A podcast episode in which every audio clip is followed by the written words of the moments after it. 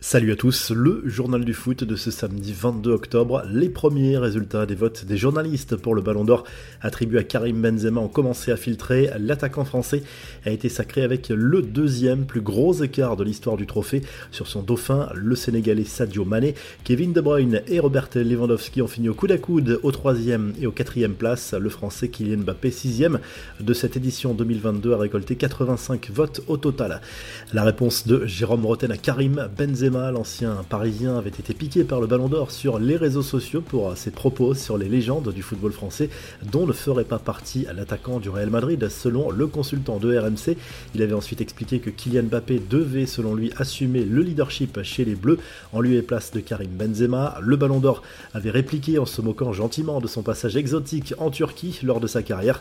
Pour Roten, le statut de légende se mérite en faisant gagner aussi sa sélection, même s'il lui accorde des circonstances atténuantes dans la mesure où Benzema a été écarté des Bleus pendant plusieurs années. Pour moi, aujourd'hui, des légendes, il y en a deux, ce sont Platini et Zidane. Peut-être que dans deux mois, il y en aura trois et que Karim en fera partie. Je lui souhaite à lâcher Roten au sujet de la Coupe du Monde à venir.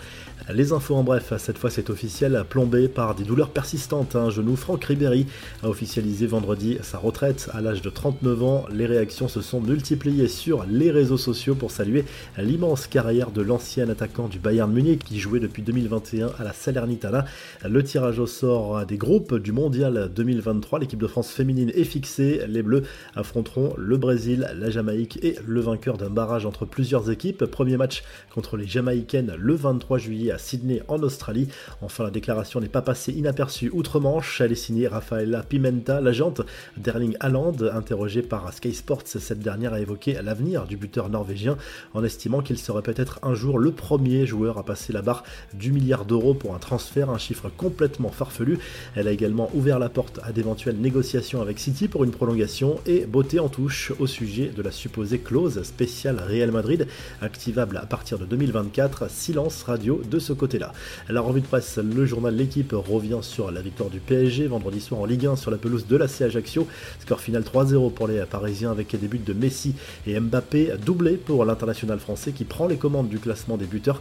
Les champions de France accentue leur avance en tête. En Espagne, le journal Marca consacre sa une à Karim Benzema. L'attaquant français sera à la fête ce samedi soir 21h lors du match contre le FC Séville. Le buteur merengue va pouvoir présenter son ballon d'or au public du Bernabeu. En Angleterre, les journaux font leur une sur l'affaire Cristiano Ronaldo écarté du groupe pour le choc face à Chelsea en Première Ligue en raison de son attitude lors du match précédent contre Tottenham. Rien ne va plus pour Cristiano Ronaldo à moins d'un mois du début du mondial au Qatar et en Italie.